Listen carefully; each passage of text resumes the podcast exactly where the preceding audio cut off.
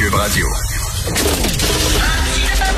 Martino, souvent imité, mais jamais égalé. Vous écoutez Martino. Cube, Cube Radio.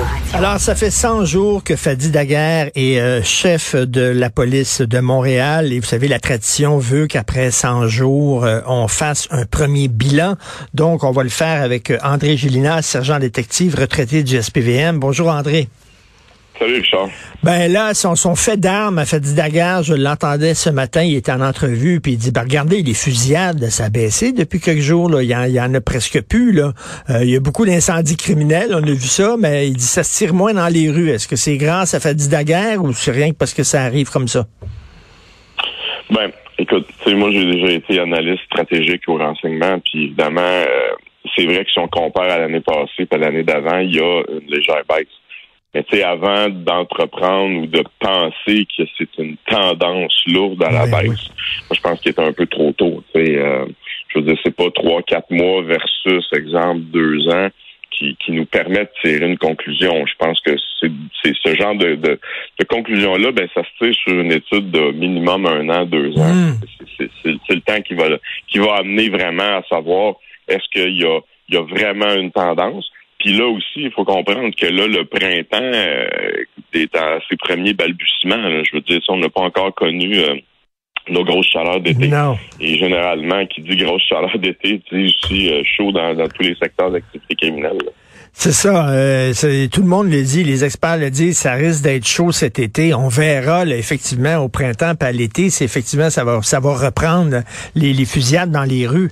Là, il y a toute l'idée des, des interpellations aléatoires. Les policiers disent, nous autres, c'est important dans notre job de pouvoir faire des interpellations aléatoires. Et j'entendais M. Daguerre dire oui, c'est important euh, pour arrêter, par exemple, les gens qui sont ivres au volant.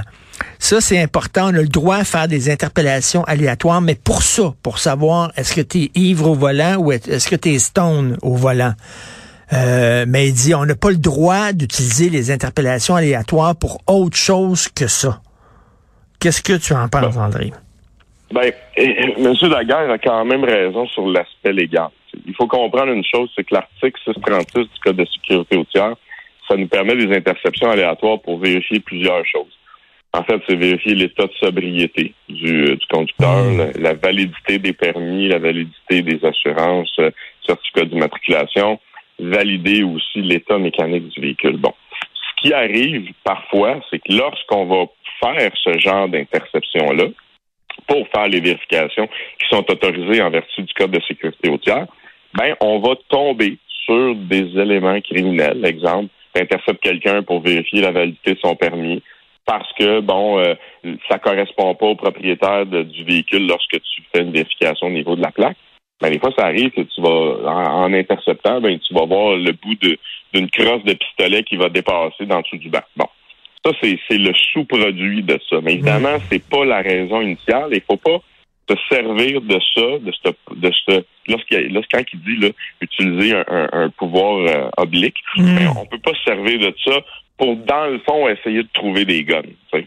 C'est quand ça arrive, c'est parfait, c'est bienvenu, mais c'est Mais, mais, pas- mais c'est OK, mais, mais mettons, André, André, mettons, là, t'es, t'es patrouilleur, là, puis tu Ouais. connais le monde de ton quartier, là. Tu sais c'est qui les bandits, tu sais c'est qui les voyous, tu sais c'est qui qui est dans une gang de rue.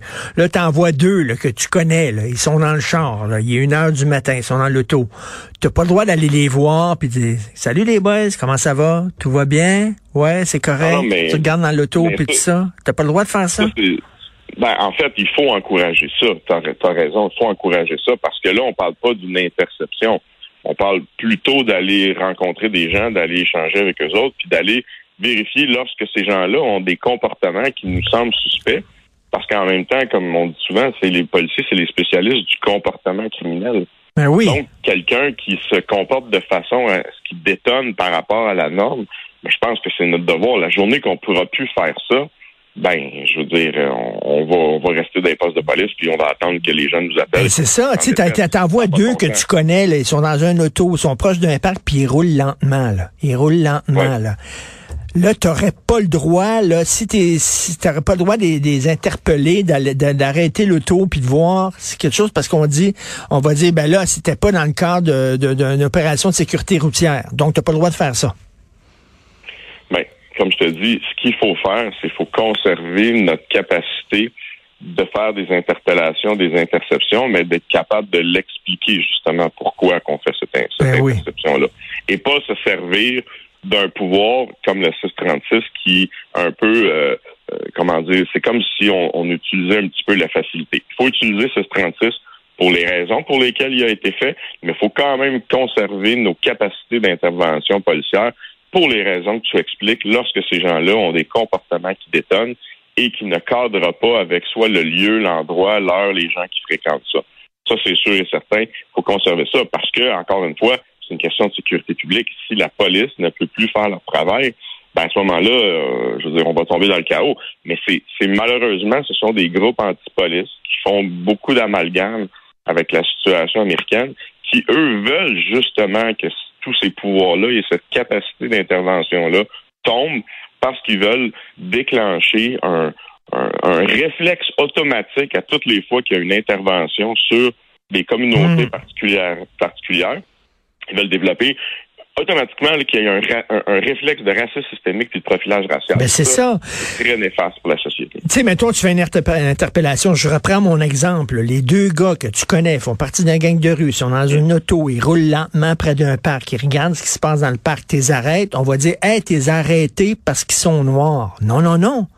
Pas parce qu'ils sont noirs, parce que, je sais qu'ils sont dans un gang de rue, ils ont un comportement suspect. Non, non, non. T'es arrêté parce qu'ils sont noirs. Là, soudainement, toi, tu te retrouves comme policier à, dans, la situation où t'es es, presque accusé, t'es pointé du doigt et toi, tu dois te défendre. Et toi, tu dois prouver que c'est pas parce qu'il est noir que tu l'as arrêté. Ben, ça, c'est un très grand défi auquel M. Daguerre va devoir faire face. Parce que, c'est quand on parle de crédibilité auprès de ses troupes, ben, M. Lagarde va devoir prendre position à un moment donné lorsqu'il va avoir des événements qui vont être critiqués soit dans les médias ou par des politiciens. On l'a vu dans le passé, l'administration municipale a souvent été pointée du doigt pour des critiques injustifiées envers ses policiers, justement pour des raisons politiques et idéologiques. Ben, ça va être intéressant de voir comment est-ce qu'il va se positionner par rapport à ça. Parce qu'il est un petit peu pris entre l'arbre et l'écorce. Il est pris entre son employeur, qui est la ville, les politiciens, et aussi ces troupes qui le regardent et qui disent écoutez, vous devez nous appuyer, vous devez faire en sorte qu'on puisse continuer à assurer la sécurité publique. Il faut comprendre une chose, c'est quand on amenuise des pouvoirs policiers, on n'enlève rien aux policiers personnellement. je veux dire, la police, c'est pas un AB, c'est une job. Ah oui. Donc, ce qu'on fait, c'est qu'on enlève des moyens de protection à la société, c'est-à-dire que collectivement, on s'enlève des moyens de se protéger et de prévenir le crime. Parce que toutes les interceptions dont tu parles, ben, c'est une façon de prévenir le crime et d'intervenir en amont pour s'assurer justement qu'il n'y aura pas une victime qui va exister. Ça, c'est primordial. Ben oui. Et là, page A5 du Devoir aujourd'hui, tu as certainement vu ça, André, le chef euh, Fadi Daga mise sur un stage d'immersion communautaire pour ses recrues. OK.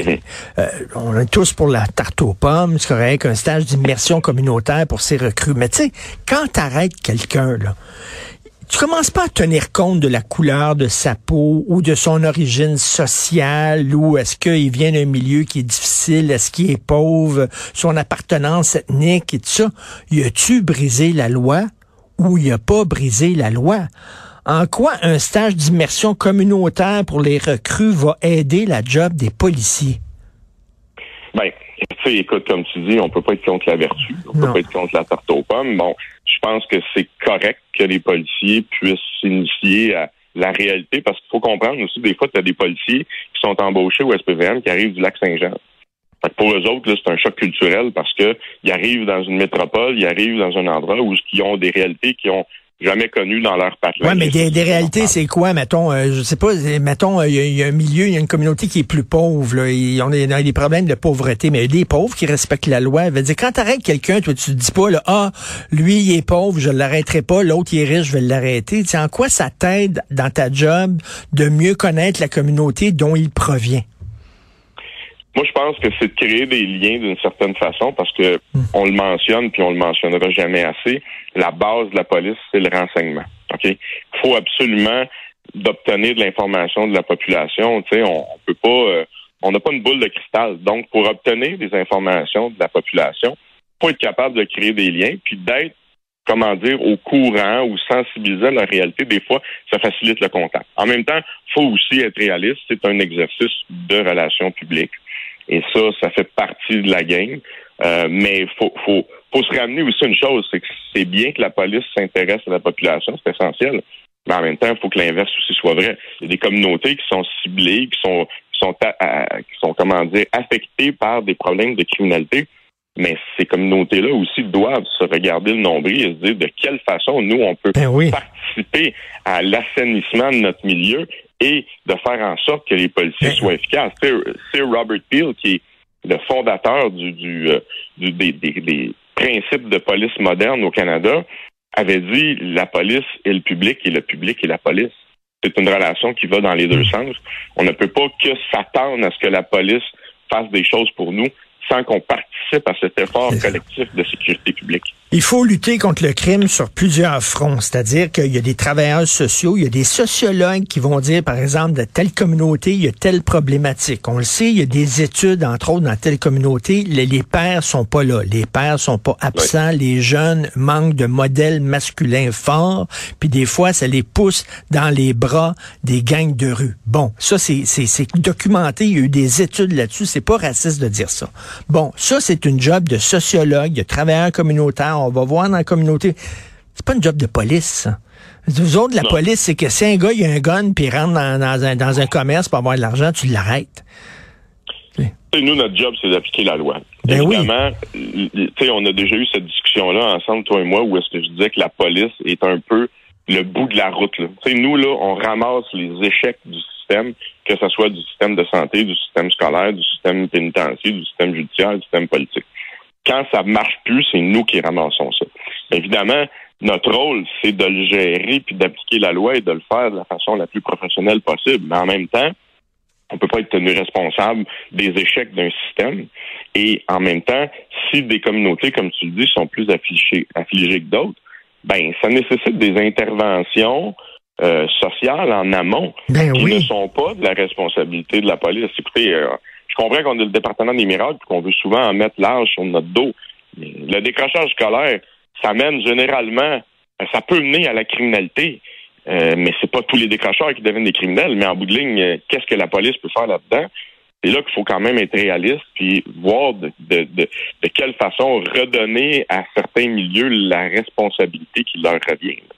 Et, écoute, André Gélina, bien sûr, après 100 jours, il est beaucoup trop tôt pour faire un bilan. C'est la tradition qu'on dit après 100 jours, on fait comme un premier bilan, mais tu sais, c'est comme il vient d'arriver là, là. Ça dit Daguerre. Est-ce que, tu- selon toi, il a déjà imposé un- style? Ben, écoute, premièrement, c'est un renouveau aussi. Euh, c'est un, tu sais, si on, si on se rappelle bien, ben, sa prédécesseur était une personne qui était là euh, par intérim. Donc, évidemment, quand, quand tu es par intérim, tu pas les coups des franges, tu pas la possibilité de faire de grandes révolutions. Euh, Monsieur Daguerre a réglé la convention collective et ça, il l'a quand même fait rapidement avec la collaboration du syndicat. Et ça, c'est excellent parce que dans une situation comme celle qui prévaut à Montréal, on n'a pas besoin d'être dans un conflit syndical. Donc, à ce moment-là, ça, c'est déjà quelque chose de notable. Euh, Est-ce que ça va avoir les effets euh, escomptés sur la capacité de recrutement puis de rétention? On verra. Ça va dépendre aussi des autres conventions collectives qui vont se négocier ailleurs parce que si financièrement ça devient aussi avantageux d'aller ailleurs, mais avec une réalité différente, avec une pression différente, peut-être là que ça va être difficile à, à recruter puis même à maintenir nos effectifs. En Ça, tout cas, faut, faut le comprendre. En terminant, je dirais, ça, ça n'implique que moi rapidement. Le, ben, le gros problème, c'est pas tellement le chef de police, c'est la mairesse. Ben, écoute, tu sais, je veux dire, l'administration municipale a une, une, une idéologie euh, particulière, on le sait. Mhm. Mais en même temps, il faut comprendre aussi, c'est que M. Daguerre doit avoir les coups des puis il y a des bouts qui ne contrôlent pas. C'est tout ce qui touche l'aspect légal. Tu sais, la police, on a beau arrêter des trafiquants de drogue, des trafiquants d'armes, des criminels. Mais si le gouvernement fédéral, avec ses décisions politiques et idéologiques, euh, abolit des peines minimum obligatoires comme Ben oui. C5, euh, avec C21, cible des chasseurs et des tireurs qui sont absolument pas la problématique des armes à feu illégales, ben tu comprends que euh, la police, c'est, je veux dire, on fait ce qu'on peut, mais en bout de ligne, si les criminels reviennent dans la rue aussi rapidement, puis qu'il n'y a pas eu de dissuasion qui existe, ben, M. Daguerre aura beau Ben oui. faire tout ce qu'il peut, et, et ça, faut le souligner, pour faire des arrestations. Si le problème de la frontière existe toujours, si le fait, quand on arrête quelqu'un à cause du projet C75, le premier réflexe qu'on doit avoir et que les tribunaux doivent avoir, c'est de libérer cette personne-là à tout prix, à moins d'avoir des motifs incroyables, ben, le message que le milieu criminel entend, c'est quoi? C'est que c'est une joke. Ben oui. Donc, à ce moment-là, on peut pas s'attendre à ce qu'ils fassent des miracles non plus. Et il y a des gros défis, notamment tout ce qui touche le crime organisé, qui touche les incendies criminels. Et ça, je pense qu'il a compris une chose, c'est que c'est la base de ça, c'est le renseignement. Et parce qu'un cadre de police qui n'a pas de renseignement, c'est un peu un cadre de police qui se promène avec une canne blanche, c'est-à-dire qui est aveugle. Et il faut s'assurer que tout le Oui. monde participe à ça, que les policiers le fassent, mais que la population aussi comprenne qu'ils doivent collaborer avec leur service de police, peu importe. Merci beaucoup. Toujours intéressant de te parler. André Gélina, sergent dé- détective retraité du SPVM. Merci. Bye. Bonne journée. Merci, salut Richard.